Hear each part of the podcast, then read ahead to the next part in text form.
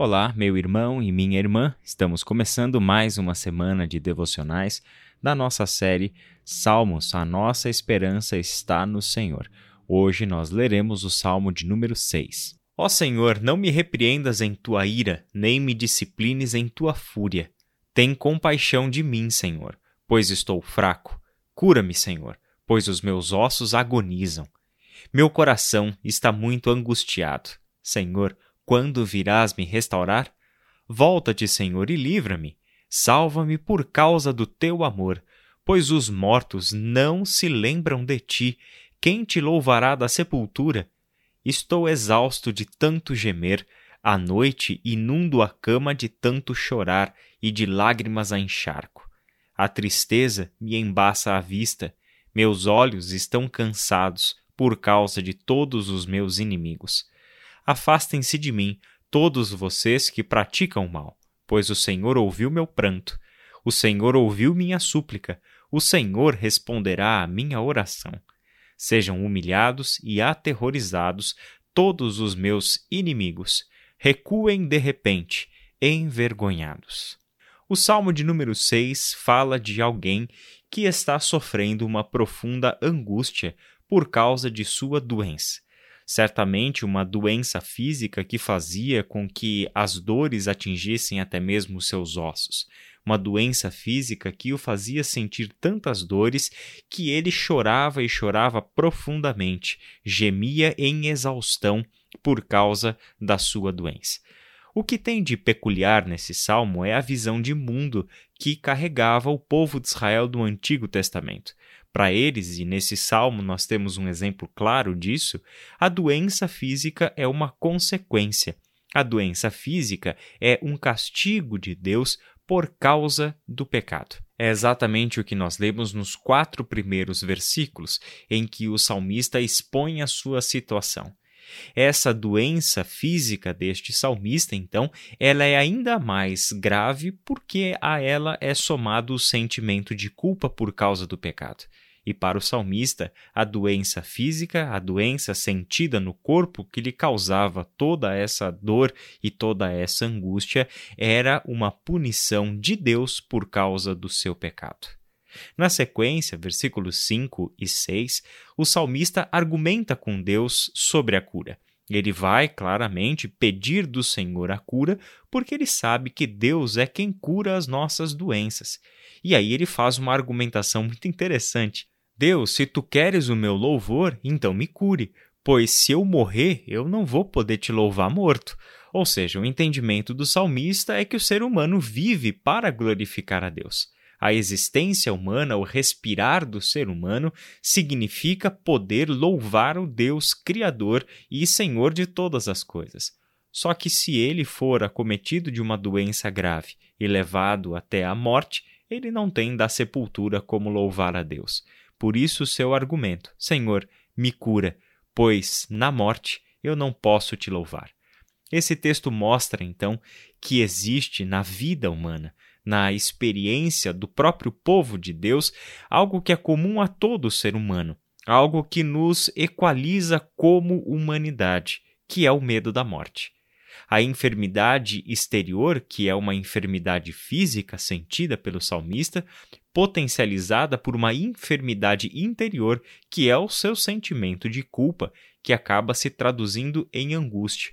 O resultado disso mostra para nós que dor e enfermidade são sinais da presença inevitável da morte. Em outras palavras, a doença física, assim como a angústia por causa da culpa, são dois lembretes da existência humana, que o nosso fim é a morte. Quando adoecemos, sabemos que a morte é uma realidade. Sabemos que a morte é o nosso fim e uma enfermidade nos coloca exatamente no caminho da morte. Vivemos em dias onde a enfermidade, onde as doenças e a ameaça da morte é muito real, muito presente. Muitos de nós já sentiram a realidade da morte em familiares próximos e até mesmo amigos nesse período de pandemia que nós estamos vivendo. A pergunta que nós devemos fazer é como temos nós, cristãos, filhos de Deus, povo de Deus, lidado com a realidade da morte. Nós não podemos deixar de lado que a doença física pode nos atingir a todos, assim como o sentimento de culpa, que é essa doença interior pela qual todo ser humano passa, também nos faz adoecer no nosso íntimo, no nosso espírito, nos faz ver as nossas forças interiores irem minguando até a nossa exaustão, como muito bem descreve o salmista e nos versículos 7 e 8 ele usa palavras que colocam provavelmente sentimentos pelos quais você ou pessoas próximas de você estejam passando e usem essas mesmas palavras para dar nome ao que estão sentindo. Exausto de gemer, lágrimas, tristeza, cansaço. O salmista termina com uma crítica aos adversários, mas algo muito importante surge nos versículos 9 a 11. Ele agradece a Deus como quem já foi salvo. Apesar de todo o sofrimento sentido pela sua enfermidade física e pelo sentimento de culpa, toda a consciência que o salmista tem de que está sendo punido por Deus por causa do seu pecado, em meio a tudo isso, o salmo termina em esperança. E você, tem conseguido dar um sentido de esperança para o seu sofrimento? Será que, como o salmista, você e eu temos aprendido a olhar para os nossos sofrimentos, para as nossas enfermidades, sejam elas exteriores ou interiores, enfermidades do nosso físico ou enfermidades da nossa alma, ou até mesmo do nosso espírito? Temos conseguido encarar tudo isso e, no meio de tanto sofrimento, encontrar a esperança? Pois é exatamente neste caminho que os salmos querem nos colocar e o Salmo 6 nos ajuda a descobrir esperança em meio à angústia. Vamos orar? Pai querido, o Senhor é quem levou sobre si as nossas enfermidades.